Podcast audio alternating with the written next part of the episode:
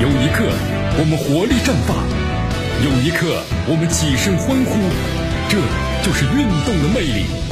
大话体育让您身临赛场，聆听运动带来的精彩。大话体育。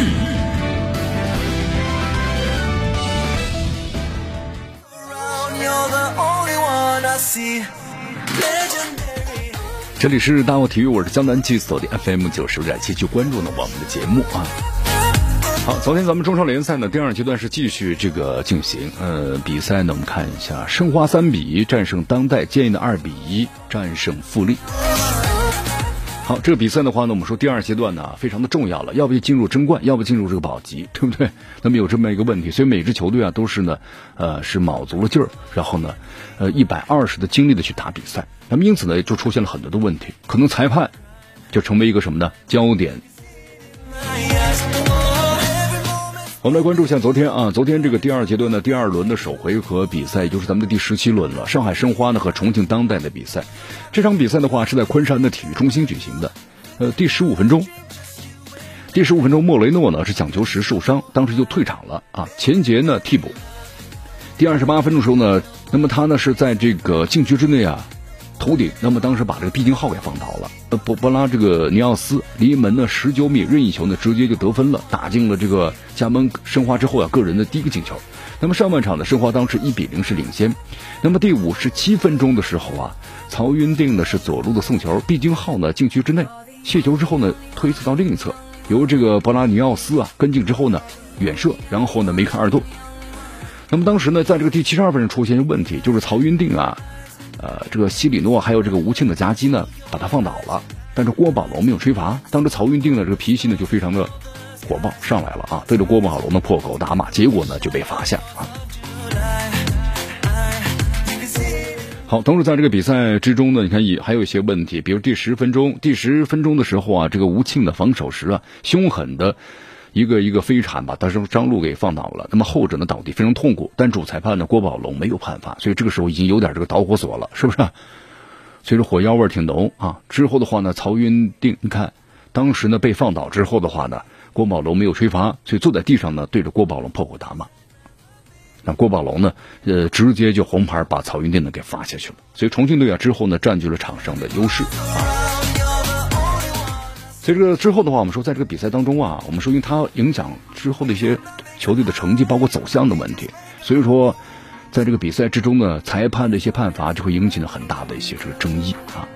呃，当然，在这个之后的话呢，你看曹云定这个骂裁判，我们说了，肯定要提高这个意识啊，这是肯定的，对吧？有不满的话，你下来可以说或者怎么怎么样，通过合理的渠道。但是在这个赛场上的骂这个裁判，那这个处罚的结果是肯定的。你看，在下来之后的话呢，包括这个申花队的新闻官，你看在新闻的微博上呢，也谈到了本次的判罚哈，他也说到了，那么接连几次呢，够得上红牌的危险动作，那么犯规呢也没吹，换谁的话确实压不住火。不过呢，小曹还是要提高的意识，不是每个球员都有资格骂的，对吧？就这个意思。好，其实申花这场比赛呢，我们说还是不错啊，申花队锻炼新的力量还是有有些成果的，所以说咱们来来稍稍微总结一下吧。你看呢？十打十一，曹云定的被罚下去了，他撑了二十二分钟，全华班对阵这个四个外援，哈，坚持了十七分钟，还不错啊。这点时间呢放在中超赛场，那可能已经被足够的另外强势一方锤得找不到方向了。但是昨天的话呢，上海申花时来运转，这种局势竟然顽强顶了过来。前面比赛呢耗了太多真气，所以你看昨天的比赛啊，崔康熙呢上的主力啊和替补呢是各参一半吧，虽然有点迫不得已，但我们说该战术考察呢更重要。呃，三比一的比分呢，给人喜出望外的感觉。就是现在啊，申花的厚度呢不是盖的，就是还是有这个足球的这个文文化呢。我们说了是积累，包括呢沉淀在里头的啊。那么中超能不能够争到第五呢？先放一边。那么亚冠的申花今年呢不想当踢完六场一场不胜就走的角色，对不对？这他们的人都要有心气儿嘛。好，赛后呢，咱们简单的盘点一下啊。你看我们说了啊，首先就是。踢得不错，梅开二度的这个博拉尼奥斯前场的游动能力，包括任意球的脚法，包括禁区之内捕捉战机的这个水准呢，都非常不错。那么就这场球啊，咱们可以盖章的认定了。你看这个费德费德尔啊，马丁内斯几场球呢，没有给人留下什么印象，那么同为呢厄瓜多尔的这个国脚身份的博拉尼奥斯，当然也被在怀疑的这行列之中。但这场球表明他作为外援有着不小的存在感，对吧？你看第二个进球嘛，毕竟号的禁区之内高点找这个博拉尼奥斯，那么一击即中啊，是不是？那么像曾诚伤退之后啊，年轻的马震是什么水平呢？他以前的中超出场次数特别少，里面呢还有作为这个前锋顶班的特殊经历，就作为守门员后来当去前锋顶班了。本场之前呢完全可以。无法判断出到底怎么样。虽然这马震的身材高大，但是下地能力的是很快的。全场唯一称得上有失误的地方，就是被这个卡卡尔德克当时顶进去那个球啊，出击打空了。好在这个卡尔德克呢稍稍越位，逃过一劫。不过呢，这是真实的一个什么呢？实战教训吧，吸取经验。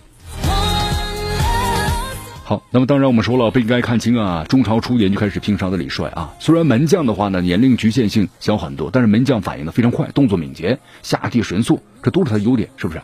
尽管马真看上去呢，我们说了还不太敢呢指挥各位前辈们怎么来排人墙，但是此战表明，崔康熙将来的两个门门将门神是谁呢？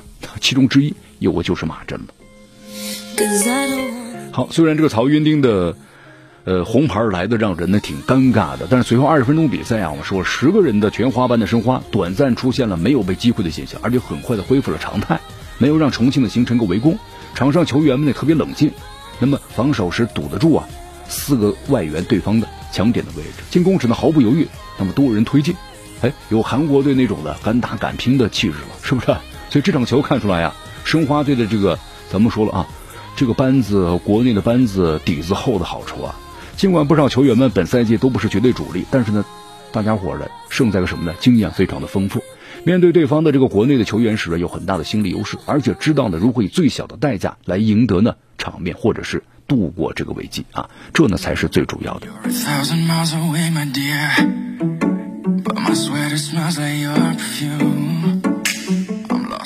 好，确实亚冠这些年呢，我们说申花呢都没有赢球了啊。那么今年的话呢，这个班底我们觉得展现出来的一个稳定的表现，是不是该该赢球了呢？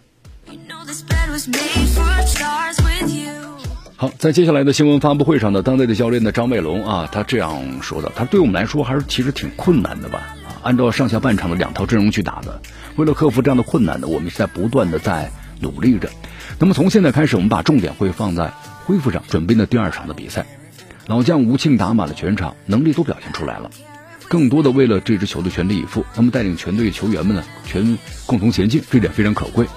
那么下半场的时候呢，用了另外一套阵容，因为刚刚跟江苏苏宁打完了比赛，一些球员呢还没有完全的恢复。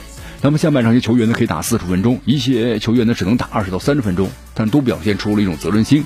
那么张外龙认为呢，他们呢都还是非常棒的。好，那么同时，上海申花的主教练呢，崔康熙啊，呃，他这样的点评，就是本队啊本场比赛的这么一个表现。那么和这个上港比赛之后呢，申花队有一些球员呢有伤病，体能问题特别严重，确实遇到了很大的困难，但是球员呢也克服了困难，即便是十个人作战，最终呢也拼下来了。球队呢正在变好，他是挺感谢这些球员的。莫雷诺呢伤势还有检查，本场比赛的话，这个博拉尼奥斯表现的非常好。呃，但之后我们十个人整体的攻防两端比较的紧凑和这个平衡防守的要求呢都做到了，整个提高呢还是有的。因为有助理教练呢去指挥去喊，同整个比赛走向的非常不错，所以他一直呢在坐着看的。他说马震呢不论是年纪还是身体条件都非常的不错，而且训练中啊很有努力诚实，所以未来的话有发展。虽然是首次代表球队出战，但是表现呢非常的好。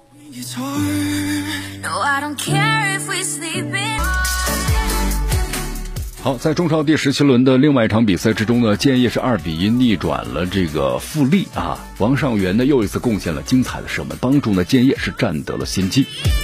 呃，简单看了一下，就这次呢很很精彩的这个低射啊，发生在比赛的第七十一分钟。但是巴索戈呢在禁区之内起舞，晃过呢急于抢断的李提香，然后呢为这个埋伏在禁区上的王上元输送了这个炮弹。王上元呢不负众望，把球呢一下子就送进了这个死角。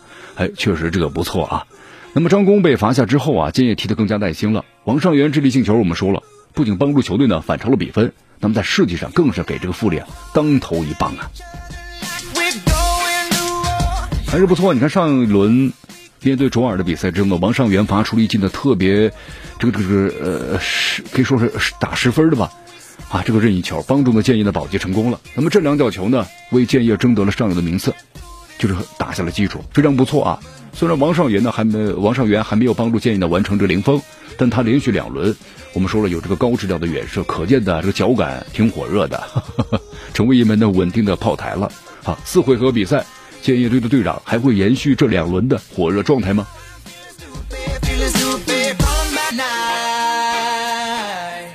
好，同时在这两天呢进行的比赛，我们说了啊，呃，有有一些这个争议。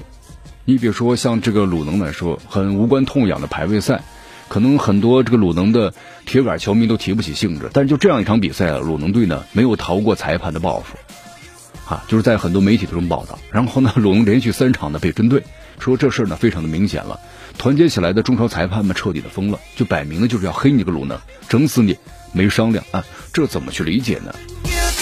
如果说国安队的首回合比赛呀遭遇这个误判，可以理解，毕竟每个裁判的判罚尺度是不一样的。你看第二回合马宁的 VR 强行介入也勉强说得过去，但毕竟呢不同裁判呢，我们说了对清晰明确误判的理解呢也会有差别。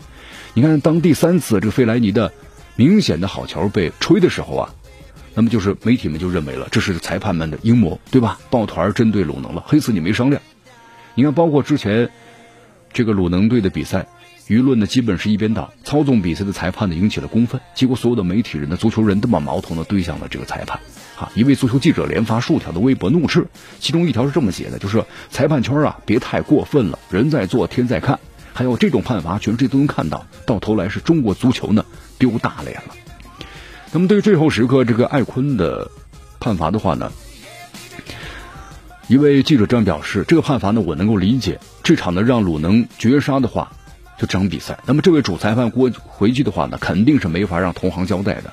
那么联想到此前的上海滩德比之战，对吧？裁判列队欢送马宁的场景，就是裁判的抱团针对鲁能，彻底呢成为了现实。好，确实啊，你看在这个媒体呢，就认为现在裁判的问题呢，就是越来越突出了，利用手中的权力来疯狂的报复，那违背了一种职业道德。呃，不要忘记的是，绝大多数裁判呢还有另外一个身份——大学老师。但这已经不是呢中国足球的悲哀了，他们认为呢是中国教育的悲哀。所以说，现在有很多一些球迷啊，就是自发行为嘛，就是认为在这种情况之下，裁判们竟然呢公然的挑战了足球的规则，但中国足协呢在其中呢没有阻止，反而纵容。那么在上海德比这种情况之下，还还公开表扬了马宁的行为，哈哈，啊，让他们的气焰呢更加的嚣张。好，当然我们说了啊，包括之后的话，你看鲁能球迷们呢调查这个马宁的这个论文嘛，外界褒贬不一啊。其实不管这个球迷们动机怎么样吧，但是我们说了，目的其实是好的，始终是为了净化学术的环境。你想想，连一个论文都抄袭，连学位论文都造假的裁判，又怎么可能期待他可以公平公正的吹罚比赛呢？如果裁判们没有抄袭，又何惧球迷们的判罚呢？说到底啊，还是自己心里有鬼啊。呃，借用一位记者说的一句话吧，就你为你以为你们在搞一个队，其实呢也在伤害的是中国的足球，这个行业毁了，那么你们作为裁判还有什么价值呢？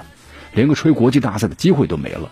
所以说呢，应该是好自为之，做个好人吧。啊，你看也有人说呀，这是一场的对决，球迷输了，鲁能输了，中国裁足协呢和裁判也赢了，但是中国足球的未来却输得一塌糊涂，因为他们正在联手呢把中国足球啊推向深渊。啊，其实说句实话吧，很期待鲁能最后三场比赛呀，呃，不是看队员们的表现，而是要看一下裁判们的表演，看他们如何一步步的，对吧？是不是像他们的前辈一样，又又又又把自己演进了这个铁窗之中啊？有中国足球的这个媒体的记者们这样写道。其实看到这儿的话呢，心里真的是挺凉啊。我们希望中国足球的能够更进一步，但是呢，你各方面的因素总是有我们意想不到的情况呢在出现。中国足球什么时候能够？走向世界呢？好的，朋友们，时间关系啊，今天的节目呢到这里告一段落。我是江南，咱们明天见。